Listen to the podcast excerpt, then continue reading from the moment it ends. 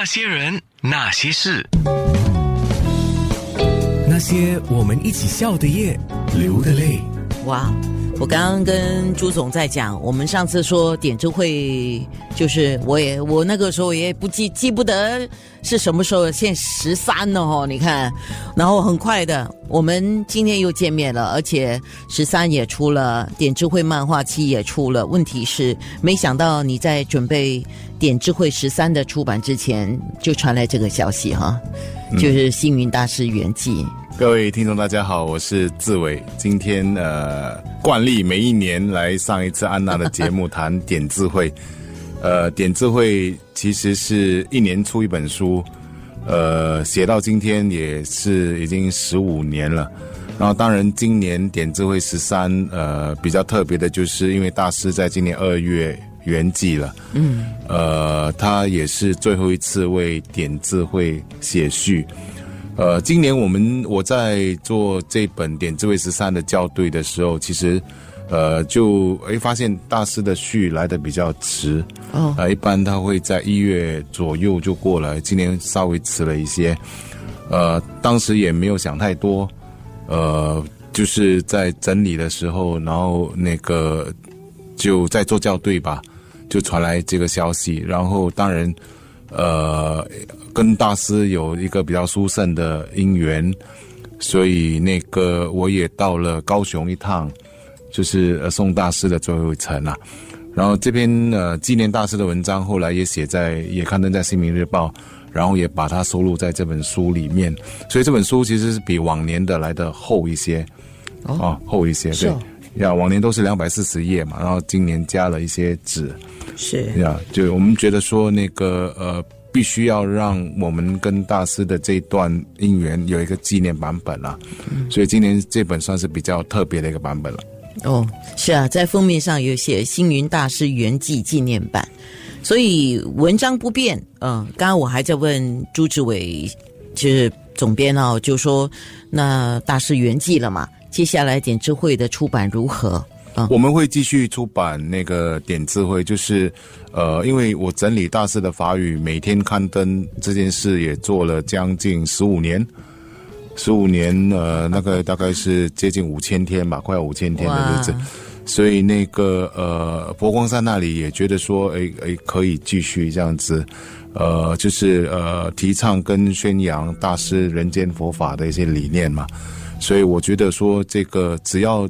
呃，点智慧能够继续，呃，我觉得就是散播善意，嗯，能够让人家在呃遇到挫折或者呃那个比较低潮的时候，看一篇文章，看两篇文章，然后得到一点启发，那我觉得说，呃，我就是觉得自己做了一件对的事情了，所以点智慧会继续的每天在《新民日报》刊登，每一年。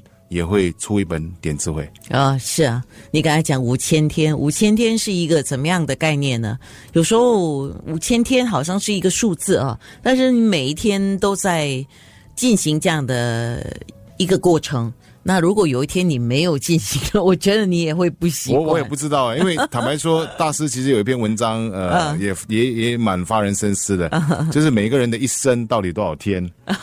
其实每个人的一生也大概只有三万多天。对啊，你算你自己出世到八十多岁，其实也只有三万多天。我还没真的这样去数过。对对对，所以当看到这篇文章的时候，那个我觉得，哎，我自己也得到了一些启发吧。三万多天，那前面的蛮多天，其实我们 嗷嗷待哺，也不知道发生什么事情。然后后面的那些天，可能我们已经年老色衰，然后也走不动了，所以大概也做不了什么事啊。呃，所以中间的那些能够，我觉得可以比较有意义的的天数，其实真的算起来还不多。对所以我个人来讲，我是觉得说，我个人非常呃，怎么说呢，就是非常荣幸吧，能够是自己人生的一部分，呃，能够做这件事。哦，是。虽然我们有时候讲哈，呃，不在于留下什么痕迹。哎，但是你凡走过必留下痕迹。只是说有时候我呃追求的比较崇高一点啊，我做任何事情啊或怎么样的，我都不是要留的留下什么。但是有时候，其实我没有那么伟大的那个想法。然后当然呃，很多人问我说点智慧到底是怎么形成的？其实就是呃，那些法语那些都是来自大师。然后我每天要做的工作其实就是想一个主题，想一个题目，然后这个题目本身它是跟呃我个人的经历或者一些新闻事件有关。然后通过主题呢，我会去找一个故事，然后就去整理大师的法语。然后大师的法语啊，因为大师这么多年来他的著作之多哈，其实是非常巨大的。呃，最近佛光山其实出版了那个大师整套的书哈，大概有一百多公斤那么重，真的，一百多公斤。如果安娜要的话，我可以送给她。所以整套是整个大师的那个著作有一百多公斤那么重哦。所以其其实真的是取之不尽的，就是只是很多，因为我比较呃愚钝吧，所以很多东西就看不懂。呃看不太懂，因为你别这么说多那些呃生活就是跟生命、宇宙有关的，其实还是不太懂。不过因为人间佛教的东西都跟我们生活息息相关嘛，所以那些东西我觉得呃能够整理，我都整都希望能够整理出来。是然后当然另外一点就在于说，呃。整理的方式，我尽量是让一般的读者都能够接受，所以通常都是在一千两百字左右。然后它的那个分隔的方式就是一个小故事，一小段的开示，还有两段小文。所以其实呃，大家在看的时候也不一定要把整个故事看完，整篇看完，你其实可以分成段落来看。就是有时候看故事，然后有时候只是看开示，或者有时候看两段小文的其中一文。所以呃，做法上我觉得说，希望能够呃，就是读起来不要有任何的那个那个挂碍，或者任何的那个呃障碍，让大家读起来比较有愉快跟获得启发的感觉了。它可以是你的手边书，就是说有空的时候你能拿起来看一下，你心情好的时候也可以看一下，想要心情平静的时候也可是我已经以看一下。我已经蛮多次听到身边的朋友，嗯就是说他们在遇到困难是或者遇到人生低潮的时候，哎，随手拿起点字会对啊翻了一页哦，哎，他就觉得获得一些启发。那我想这个本来就是呃大师法语呃的那种启发性之大哦，因为我一直在每天在看的时候，我其实都觉得说。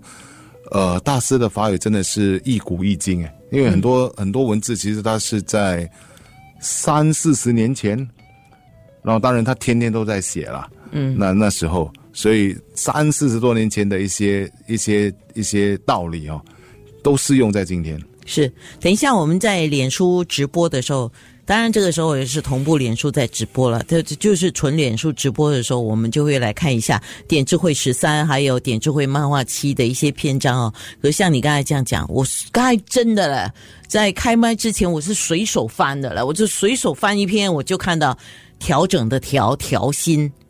哀而不伤，乐而不纵，这是第八十四页啊，这是我随手翻的哦。那实际上很多时候我们也是这样子，我们有很多的欲望嘛，但是我们的欲望是欲望啦，很多时候有喜怒哀乐。你可以哀，我我个人的理解，从单单这八个字，我个人的理解就是说，你可以哀乐，你可以哀，你可以乐，你的哀很多时候也不要太过，你就不要伤到你自己哈。那你可以乐，但是乐也不要放纵，放纵的伤害到你自己。其实很多时候，人生也是求取一个平衡。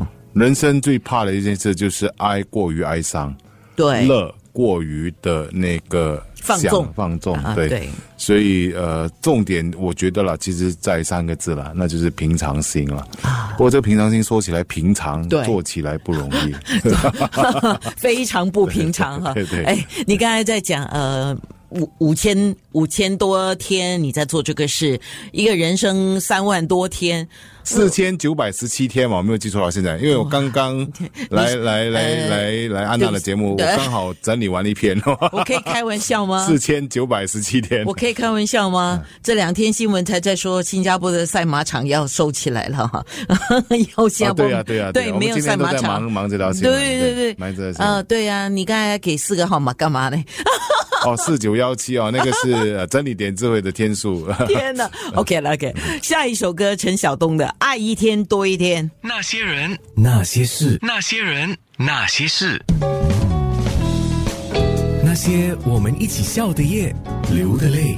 刚刚我们在脸书直播的时候分享了好一些点智慧十三的篇章啊，那听众有一些留言，呃，我觉得蛮不错的哈、有人说啊。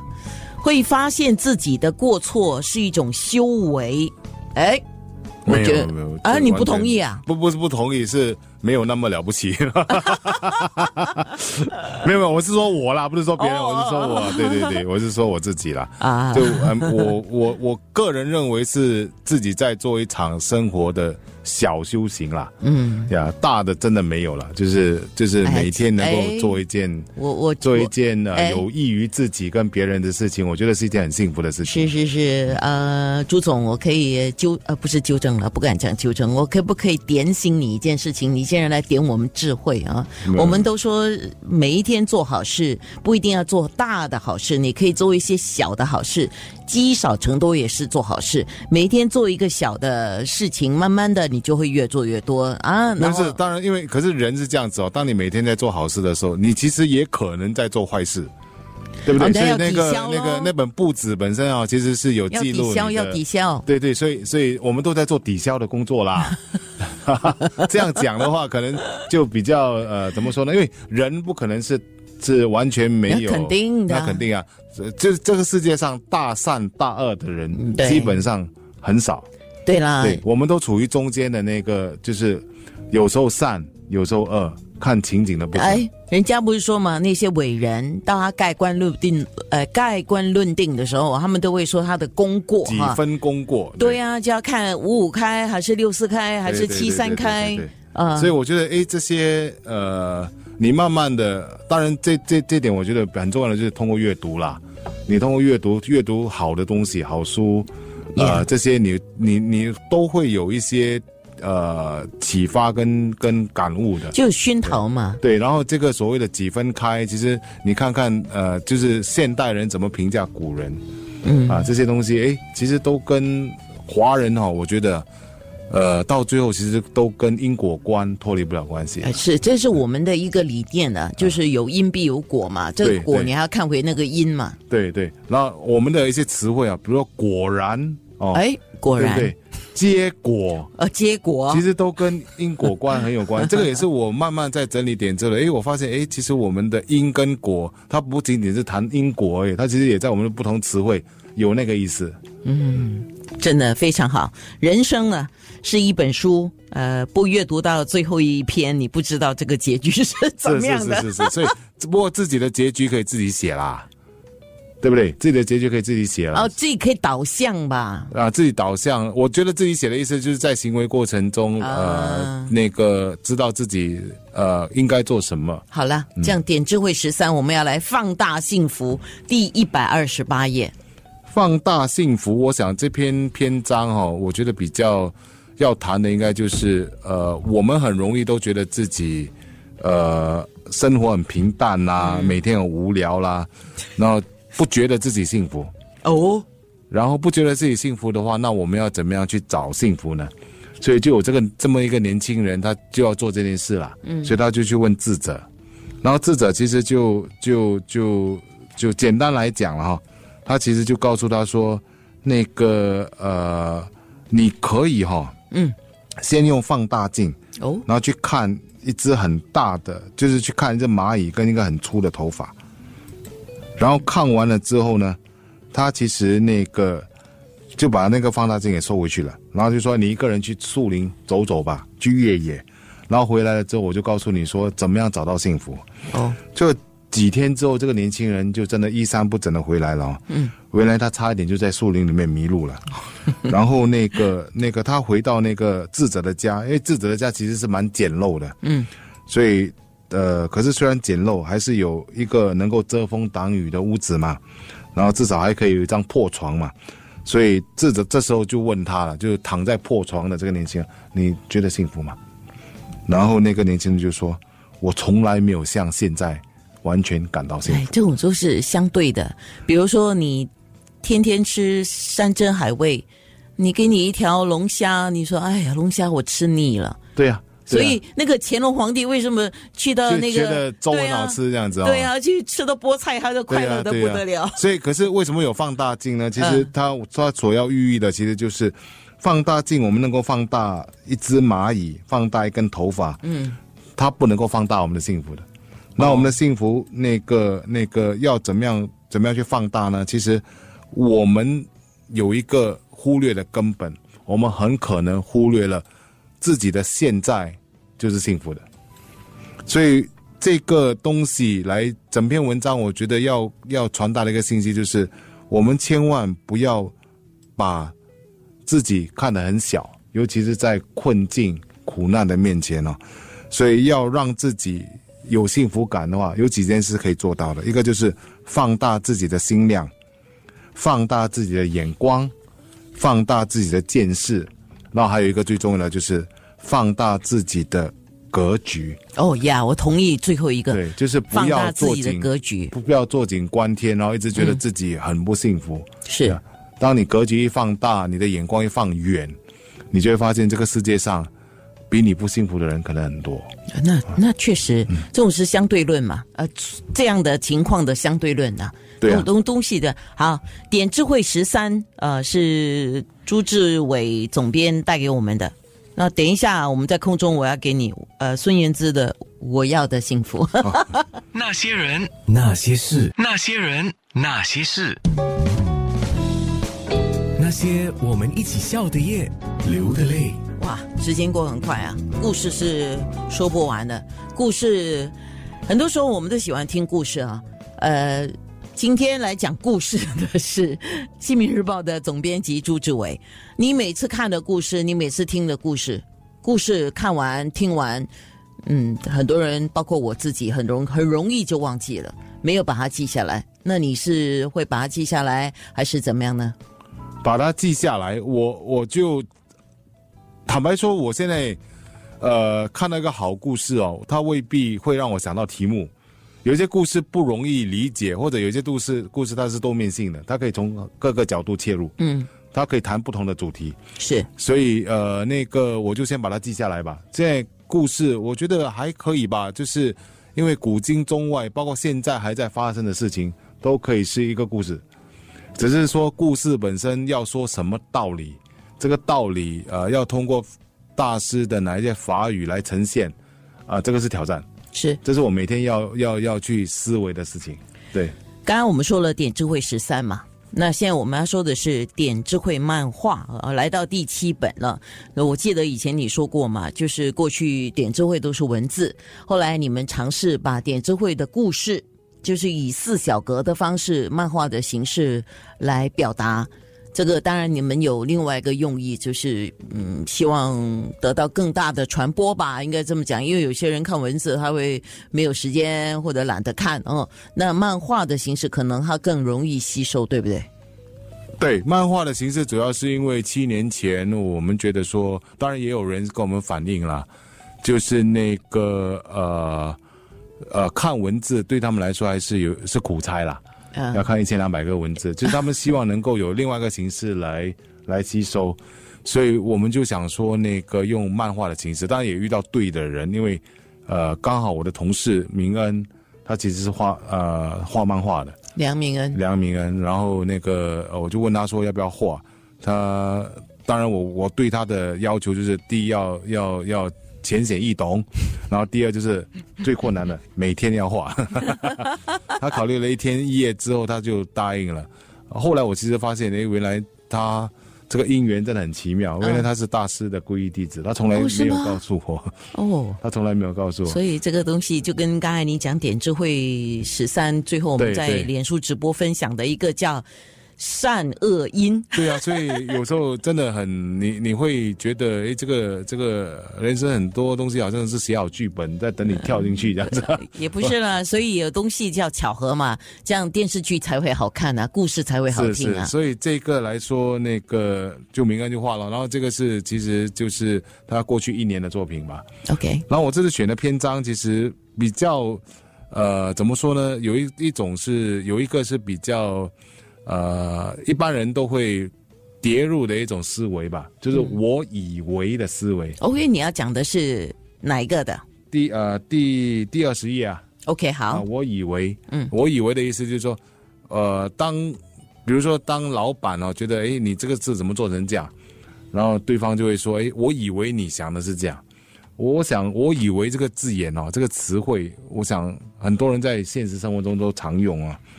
哦，可是其实，呃，从今天起可以少用就少用吧，因为他其实这个我以为的状况哈、哦，他其实好像也是在告诉别人，你在说这句话的时候，你是没有经过什么太多的思考，啊然后其实是凭着比较直觉的来办事。所以，如果我们大家，我们如果常常在生活中都是我以为我以为的话，其实，呃，不会让人家留下好感，这个是大家要留意的事情了。哦，OK，、好，这个这个在听的人不妨把它记下来。这个如果能够帮助你在形式上 达到比较好的效果，是是是，因为我真的后来想想，哎，对哦、就是很多我以为我，尤其是呃你的亲人，可能呃，比如说儿子啊，有没有？哎哎，我以为啊，我以为，就是哎，不是你以为，你要知道，让大家知道说，哎，你你做一个东西，想一件事，你要你要你是认真思考的对，也要考虑到嗯别人的感受啊，对啊是。哎，那跟着讲另外一个人的格局，第点智慧漫画期的第三十九页，智慧的重要是一个人的格局。刚刚我们有提到格局嘛？对，那个呃，这个其实他其实蛮生活化的，他要分享的其实是两个故事。我其实是想把两个故事当成一个人的格局的这个、这个题目来谈的。一个就是呃，有三个人在砌墙，在砌墙建屋子，然后有一个人就去问第一个人：“你那个砌墙呃怎么样？呃，你们在干什么？砌墙如何？感觉如何？”就第一个人就讲说：“哇，砌墙啊，搬那些砖其实是蛮累的。” OK，这是 A 军的说法。嗯，然后 B 军的说法呢，就是说，哦，其实我们是在盖一层高楼啊，啊，OK，啊，工作并不轻松。嗯，然后第三个就是 C 军，他讲的话就是，我们现在盖的大楼将成为这个城市的地标建筑物，能参与这样的工程，我其实很兴奋。等于等于是说你的眼光看得多远。实际上，你在做你手上的事情的时候，你的心情会随之而不同，对吧？格局大小，他看的东西就不一样。是所以这十年之后，这三个人发展也各各有不同。A 的话，他就依然还在砌墙。OK，B 的话呢，他后来成了一个工程师，嗯，然后第三个人呢，其实后来成了他们两个人的老板，哇，了解。